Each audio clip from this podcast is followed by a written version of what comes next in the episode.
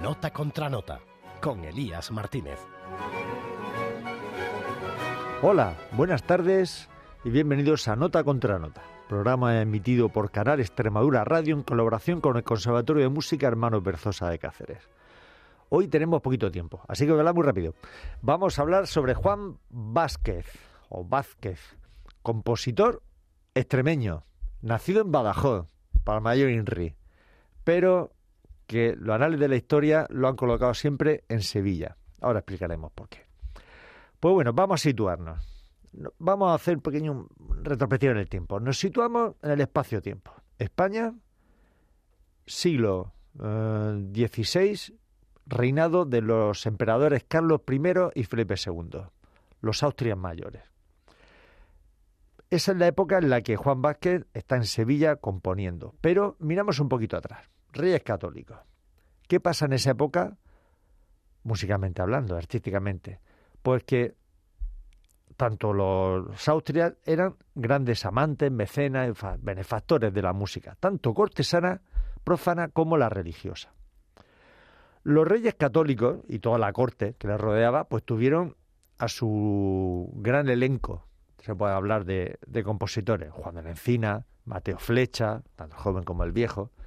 No hay que ver más que los, cancioneros, el cancionero de Medinaceli, el cancionero de Palacio, ya tardíamente el cancionero de Usala, que no va a servir de nexo entre ambas épocas, siglo XV ya pasó al XVI. Pero claro, ¿a quién tuvieron Carlos I y Felipe II? Pues hay que diferenciar dos estilos o finalidades, se puede decir, así como dos zonas geográficas. Por estilos o ámbitos podríamos diferenciar a los religiosos, Cristóbal de Morales, Francisco Guerrero, Tomás de Victoria, frente a los profanos. Y podemos diferenciar también a los castellanos andaluces, Cristóbal de Morales, Francisco Guerrero, Tomás y de Victoria, que era obulense, frente a los catalanos aragoneses, otra escuela musical. Los tres nombrados están muy bien encasillados, porque son castellanos andaluces y religiosos. Pero este aquí que no encontramos, por ejemplo, a un Pedro Rimonte, que es aragonés, es decir, la escuela catalano-aragonesa, pero que compone villancicos, madrigales y también música religiosa. Y en la zona castellano-andaluza tenemos a nuestro protagonista de hoy, a Juan Vázquez, o Vázquez, que compondrá música religiosa más bien en su última etapa, pero su carrera pues era pródiga en sonetos, villancicos, muy parecido a los madrigales. Bueno, vamos a escuchar una pieza para ir entrando en, en temática y luego sigo hablando sobre él. Vamos a escuchar una pieza suya titulada ¿Con qué la lavaré?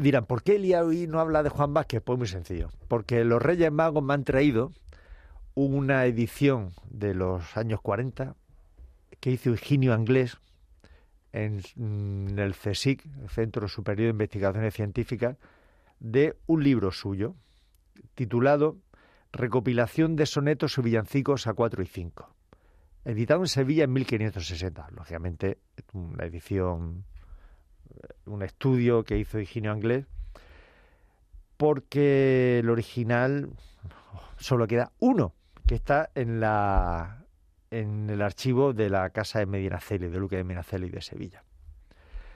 Anteriormente, en Osuna, editó Juan Vázquez en el año 1551 su libro titulado Música de canciones y villancicos castellanos. Es decir, nos lega una serie de piezas herederas de esa tradición polifónica cortesana que viene de la época de la Castilla de los Reyes Católicos una evolución del villancico castellano al madrigal italiano que es que arrasó, arrasó en toda la Europa del siglo XVI. Pero Juan Vázquez lo sabe mezclar muy bien, para el gusto, es decir, entiende muy bien cuál es el gusto cortesano español de los duques, condes, marqueses, reyes españoles, con la temática nueva tan al gusto del siglo XVI. Ya en 1492, en enero, ya se ha tomado Granada, acabado la guerra de Granada. Con lo cual, ya la temática de moros contra cristianos, toda esa de batallas de frontera, ya no tiene razón de ser. Vamos a escuchar otro tema, antes de seguir contando un poquito historia. Vamos a escuchar la canción o villancico ¿De dónde venís amores?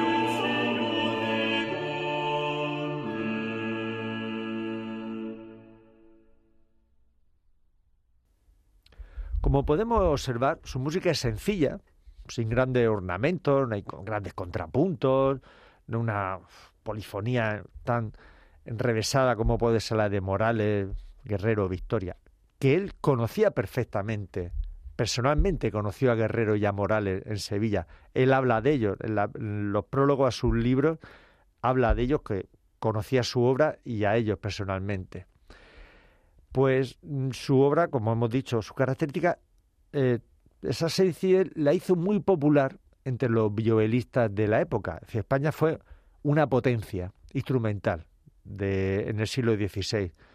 Ahí tenemos el arte tañer fantasía de Tomás Santa María, tenemos a Miguel Fuentellana, tenemos a Enrique Valderrábano.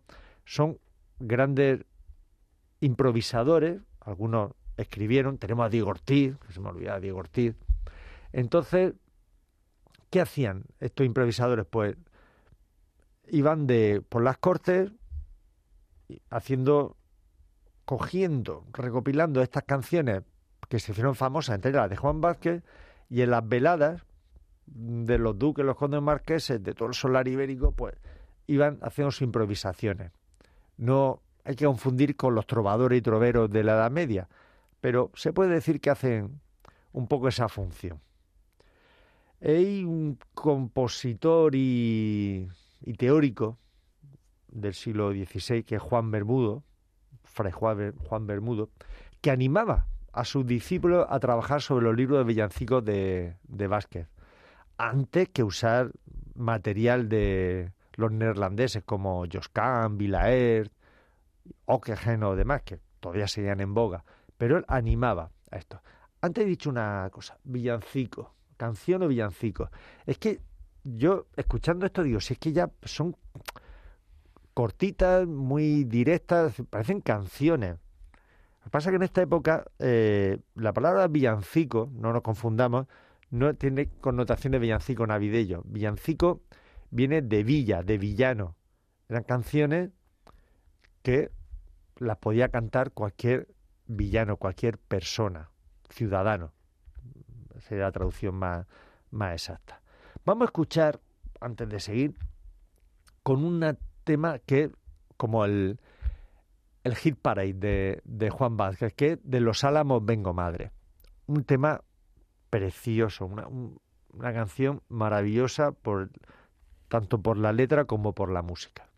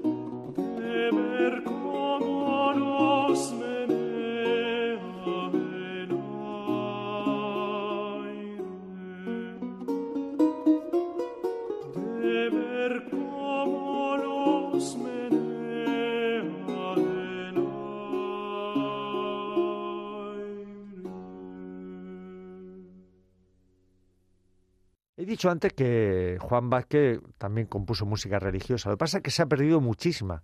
Solamente nos queda un ejemplo, que es su Agenda de Funtorum, eh, editada en 1556. Solo queda, queda eso.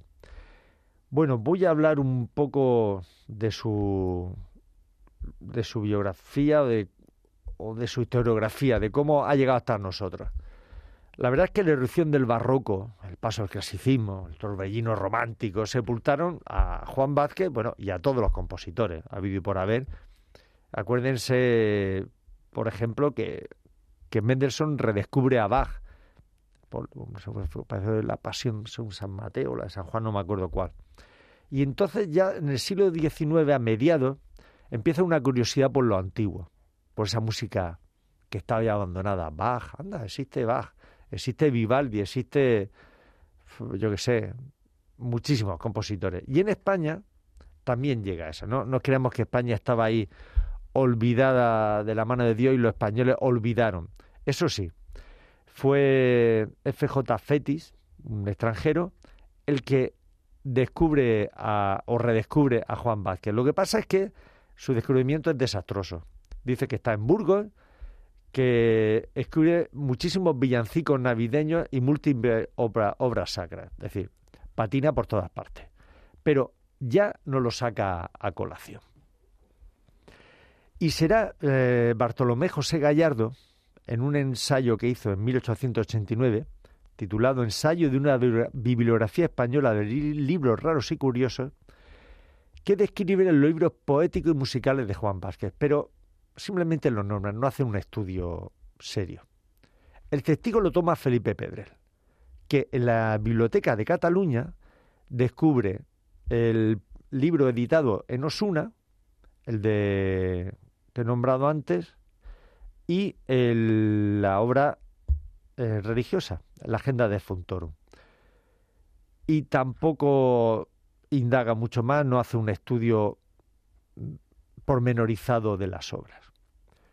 Rafael Millana, que fue el de los primeros que trabajó sobre el cancionero de Usala, también menciona a Vázquez en una enciclopedia de la música editada en Francia, pero eh, tampoco hace nada más que recopilar lo que dicen los anteriores, o sea que no nos vale mucho.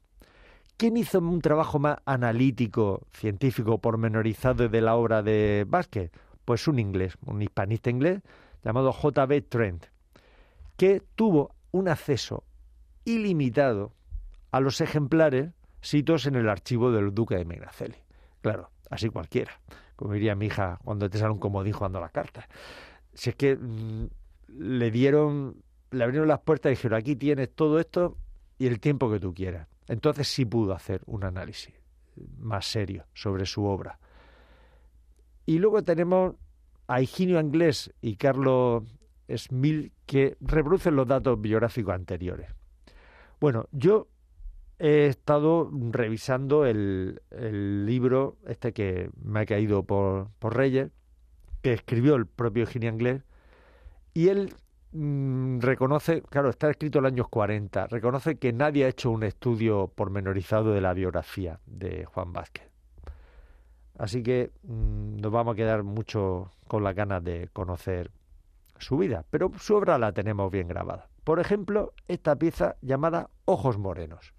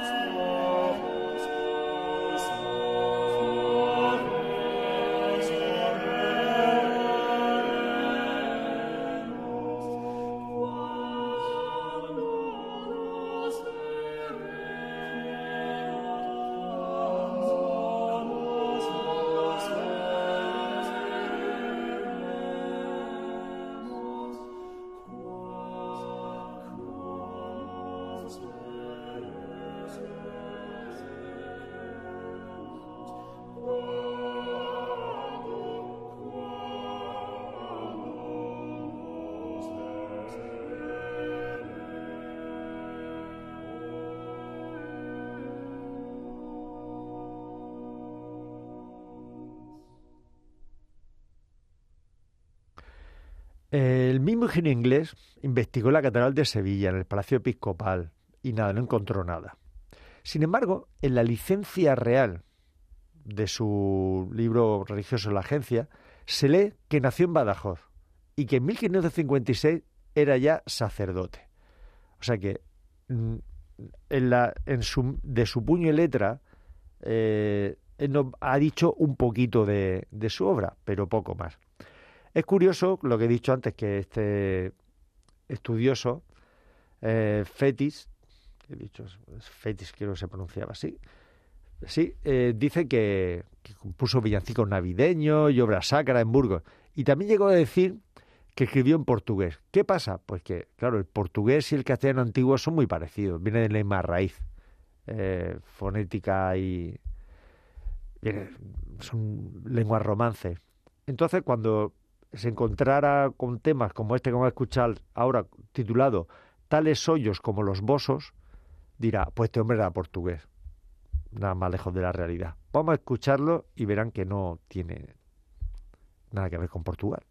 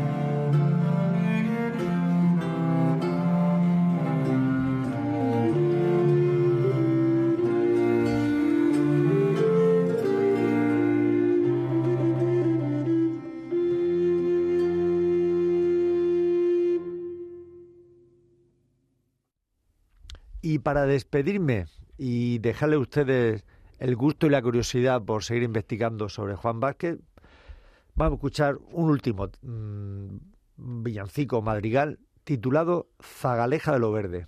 Zagaleja, me encanta la palabra, perdón, porque yo creo que solo en la zona de Badajoz y en mi tierra murciana a los niños se llama zagales. Así que vamos a suponer que Juan Vázquez se trajo esa palabra desde Badajoz a Sevilla y la metió en una composición, Zaleja de lo Verde.